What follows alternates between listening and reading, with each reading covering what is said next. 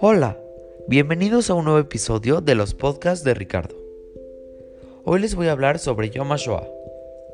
Para los que no lo saben, Yom HaShoah es el día en el que recordamos los eventos del Holocausto. El Holocausto fue la persecución y aniquilación de los judíos europeos por parte de la Alemania nazi durante la Segunda Guerra Mundial.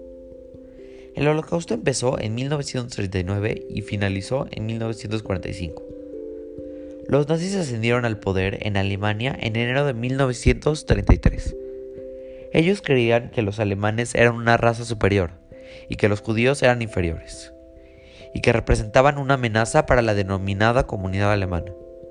Los nazis consideraban que los judíos eran el mayor peligro para Alemania.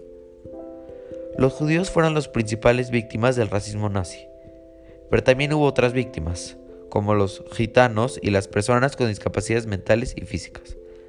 Asesinaron a por lo menos 250.000 pacientes con discapacidades físicas o mentales que eran principalmente alemanes y vivían en instituciones.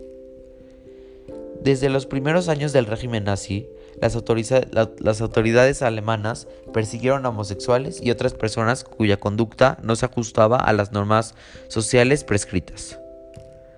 Los oficiales de policía alemana persiguieron a miles de oponentes políticos, incluidos comunistas, socialistas y líderes sindicales, así como a disidentes religiosos como a los testigos de Jehová.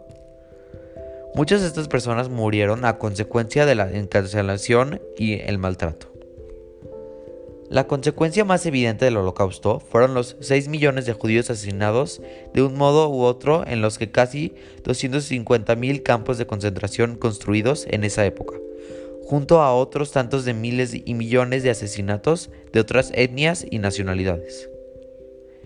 El holocausto terminó formalmente con la caída de la Alemania nazi en 1945 cuando sus tropas fueron vencidas por el combate en ambos frentes, el soviético y el aliado.